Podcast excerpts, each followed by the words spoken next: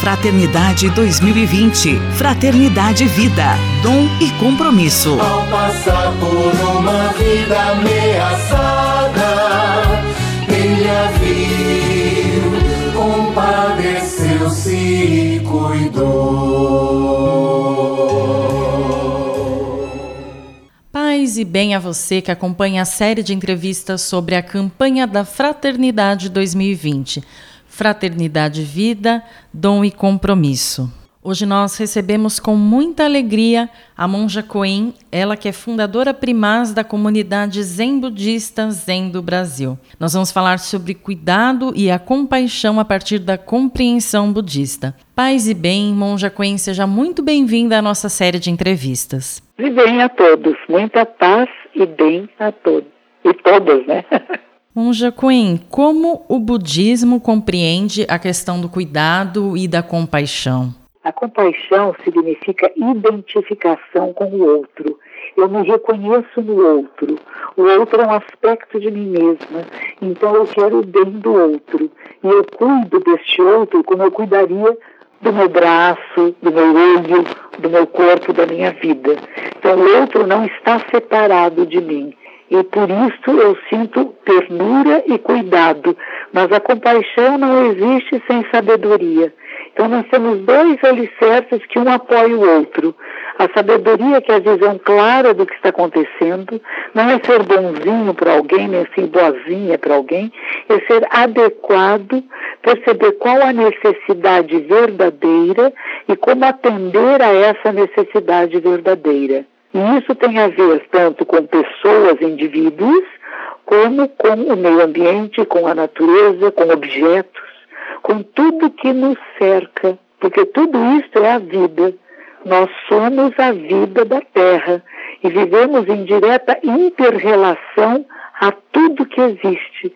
Então, o princípio do, da compaixão no budismo é tão interessante. Tem um sutra, que é um ensinamento sagrado, que o próprio Buda histórico, há 2.600 anos, teria dito, que é um episódio de um personagem, que não é um personagem, é um ser de luz, um ser iluminado, que se chama Kannon ou Kuanin, que é aquela que vê os lamentos do mundo e atende às necessidades verdadeiras e que essa Canon Bodhisattva, ou este, porque não tem gênero, pode ser tanto uma um presidente da República, como pode ser um morador de rua, como pode ser uma prostituta, enfim, não existe limite. Cada vez que um ser se manifesta como pura compaixão, é este ser de luz que está se manifestando. Então nós enfatizamos às pessoas, aos praticantes, que sejam essa compaixão manifesta. Mas isso, como eu disse, não é ser bonzinho, não vir a partir dos seus valores e princípios, mas ser capaz de observar em profundidade o que realmente está acontecendo e como que você pode usar a sua energia vital para providenciar que outros seres e tanto humanos como animais, bichinhos, a natureza, etc., possam ser beneficiados e tenham menos sofrimento e dor. Porque na vida existe sofrimento e dor. Como é que nós minimizamos a dor e o sofrimento do mundo? Isso é compaixão dentro do budismo, que significa identificação com tudo que está à nossa volta e dentro de nós. Porque há pessoas que têm muita compaixão pelos outros e não cuidam de si. E depois perdem a capacidade de cuidar. A vida é esse cuidado. Na hora que você percebe que você está numa trama de interrelacionamentos com tudo que existe, que você não é sozinha, sozinho, nem separado, há um ensinamento que é da grande sabedoria que diz isso. Não existe nada que tenha uma identidade substancial, independente ou separada. Nós todos estamos em interrelação a tudo que existe. As partículas de oxigênio que entram no nosso pulmão agora, porque nos dá vida, elas já passaram por tantas árvores foram gás carbônico. Então, essa troca incessante entre tudo que existe é para nós o despertar da mente Buda, da mente iluminada. E a mente iluminada, ela é pura compaixão. Ela é sabedoria e compaixão funcionando juntas. Outra frase que eu gosto muito é: tudo que existe é co-surgir interdependente e simultâneo. Não tem um eu separado. Não só o meu corpo físico, ele precisa de todos os elementos da vida da Terra para que se manifeste, como também ele está oferecendo coisas ao mundo à sua volta. E essa percepção sair do eu menor que talvez Freud chamasse de ego, né? Sair do euzinho pequeno, que se acha uma individualidade separada do resto, e abrir esse canal de percepção, essa expansão da consciência, que estamos interrelacionados a tudo e a todos, e eu vou cuidar daquilo que eu tenho acesso, que está próximo de mim, da maneira que eu cuidaria do meu olho, da minha perna, do meu braço se machucasse não porque eu sou uma pessoa boazinha, não porque eu estou olhando de cima para baixo, mas porque me identifico. Isso para nós é o ponto principal. Nós estamos recebendo na nossa série de entrevistas sobre a campanha da Fraternidade 2020 a monja Coen, ela que é fundadora primaz da comunidade Zen Budista Zen do Brasil. E nós estamos falando sobre a compaixão e o cuidado a partir da compreensão budista. Monja, é possível fazer uma ligação entre a compaixão a partir do cristianismo e a partir do budismo? Eu teria alguma dificuldade porque eu conheço muito pouco o cristianismo. Eu fui criada numa família cristã e eu não sei dizer exatamente. Para mim, o cristianismo, a compaixão no cristianismo seria a pessoa viver da maneira que Jesus viveu, seguir os seus ensinamentos na vida diária porque uma das coisas, inclusive, que me levou a mudar de tradição espiritual foi quando eu comecei, no início da minha adolescência, a questionar pessoas da minha família que falavam de Jesus, que iam à missa, que comungavam, mas que ao mesmo tempo, na sua vida diária, separavam ah, eu sou de uma família, minha família era de classe média, então era assim, tínhamos uma pessoa que nos ajudava na cozinha, a comida que era da cozinha era diferente da comida que vinha para a sala. Isso para mim era um horror, era uma discriminação, um preconceito, um abuso. Então eu comecei a questionar, aí estou questionando meus as pessoas com quem eu convivia, de que elas falavam muito bonito, mas não viviam isto.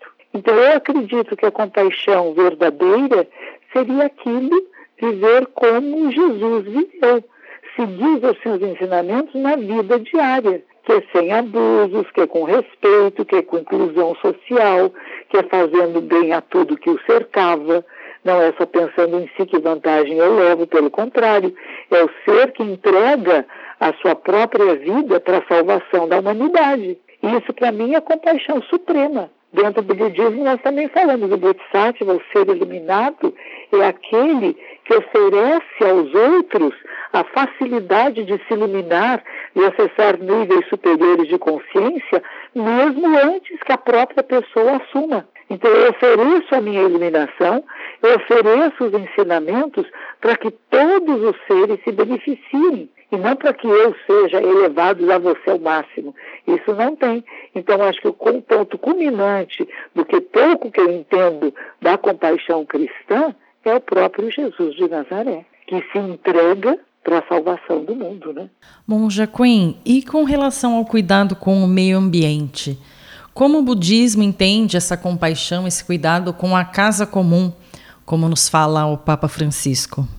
Pois então, a nossa casa comum, ou até às vezes chamamos o nosso corpo comum, porque nós não vivemos se não houver pássaros, insetos, se não houver árvores, se não houver vento, se não houver chuva, enfim, se tudo que existe que faz a natureza do planeta Terra não estiver em harmonia, a nossa vida humana não tem condições de sobrevivência. Então, quando estamos falando do planeta Terra, estamos falando de nós, da nossa vida humana. Não, é, por isso que eu digo, não é antropocentrismo, não é o ser humano como centro da criação, como ser principal. O ser humano é uma das formas de vida que só consegue sobreviver se houver harmonia entre todas as outras formas de vida. Então nós temos que cuidar como, se falamos de casa, e adoro o Papa Francisco, coisas maravilhosas, que, que expansão de consciência tem este ser. Então, o que, que ele vai dizer? Temos que cuidar da nossa casa comum, sim. Como cuidaria, por exemplo, a Amazônia como jardim da minha casa. Eu tenho que cuidar que ele tenha diversidade. Eu não quero só ter bambu no jardim da minha casa. Eu quero ter que tenha várias árvores, várias plantas, que tenha co coisas comestíveis, que tenha ervas que podem virar remédios e curas. Essa diversidade é que faz a beleza da vida. Então não é escolher um só elemento só vou cuidar desse. As águas, como é importante ter águas límpidas. Nós tivemos enchentes aqui em São Paulo, uma sujeira danada, o que é isto? As pessoas que não têm noção de higiene nenhuma, de sustentabilidade nenhuma, jogam lixo na rua, que vai entrar nos bueiros, que vão entupir, que vão causar mais enchentes do que poderia ter importância da água pura, do solo que seja limpo, para que os alimentos não venham nos envenenar com excesso de transgênicos, com excesso de, de produtos químicos, tanto na, na parte do animal como vegetal, de alimentação humana. Está no momento de nós despertarmos para essa compaixão, sim. E claro que nós, humanos, vamos pensar em prioridade para a vida humana, com certeza. Se houver entre um cachorrinho que você pode salvar e um ser humano, uma criancinha, nós humanos vamos atrás da criancinha. Mesmo que nos doa muito coração ver que não conseguimos salvar o cachorrinho. Então, nós, como prioridade humanos, vamos preservar e querer preservar a vida humana.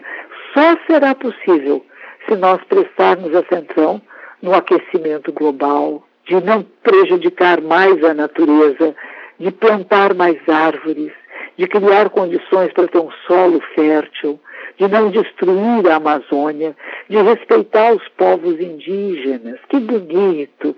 Que bonito que ainda existem povos indígenas. Como é que nós mantemos essa preciosidade que é o nosso antepassado comum? Então não podemos destruir pensamentos e formas que são diferentes da nossa. Eu acho que esse cuidado amoroso com tudo e com todas as formas de vida é a compaixão se manifestando na vida diária.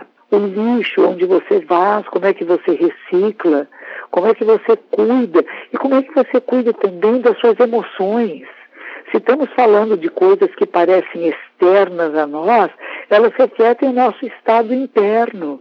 E a minha casa interna, ela está purificada, ela está limpa, meus pensamentos, a minha fala, a minha maneira de me mexer no mundo, eu estou sendo violenta, agressiva, rude, ou tenho capacidade de respeitar, de falar, de dialogar. Ninguém vê o Papa falando um palavrão, ninguém vê o Papa sendo rude, grosseiro e ameaçando alguém, ou desmoralizando alguém. Ele é um exemplo para nós. O que é uma liderança verdadeira? A liderança verdadeira ela é bondosa, ela é amorosa, ela é cuidadosa, ela quer que evite guerras, violências, abusos de toda e qualquer forma. Isto é compaixão pura, compaixão com a vida, na sua multiplicidade de formas. Veja a guerra, uma bomba. Não é só seres humanos que matam, matam todos os bichinhos, matam a terra, o solo fica infértil, a água fica contaminada. Nós contamos só mortes humanas, mas cada morte humana também representa inúmeras outras formas de vida que foram ali danificadas. Então, quando nós falamos de compaixão, de respeito à vida, de meio ambiente, estamos falando daquilo que é a sustentabilidade da vida, da vida humana, que, que depende, que está interdependente de todas as outras formas de vida. É interessante, uma vez eu perguntei, Sua Santidade Dalai Lama estava aqui no Brasil, e eu perguntei para ele, porque para mim é isto, né? A nossa compaixão se estende, sim, a animaizinhos, a peixes, a árvores, a plantas, a tudo que existe. A compaixão não é só de ser humano para ser humano. E estávamos num grande auditório aqui em São Paulo, acho que era até não lembro onde é que era, se era no Ibirapuera, no ginásio do Ibirapuera, e eu perguntei, mas escute, e a compaixão pela natureza? E ele disse uma coisa que eu não concordo. Ele disse assim: não, nós temos um sentido de concernimento pela natureza, mas compaixão é um sentimento só de ser humano por ser humano. Eu não concordo, porque para mim tudo está vivo. Somos moléculas, prótons, elétrons e nêutrons. E tudo isso faz a vida pulsando de uma maneira incessante e transformadora. Nós humanos temos uma capacidade de consciência amorosa, que nós vamos chamar de compaixão, e que não se limita apenas a outro ser humano, não. É a tudo que existe. E quando nós abrimos esse portal, nós vamos ter uma vida melhor na Terra. Mais tranquilidade, menos violências, menos agressões, mais respeito pelo passarinho, pelo inseto, por tudo que existe. Nós recebemos hoje na nossa série de entrevistas a monja Coen, que é fundadora primaz da comunidade Zen Budista Zen do Brasil. Monja Coen, muito obrigada por sua participação. Um grande abraço, paz e bem. Um grande abraço a todos vocês. Parabéns pelas suas iniciativas, pela Ordem Franciscana e que haja paz e bem na Terra a todos os seres.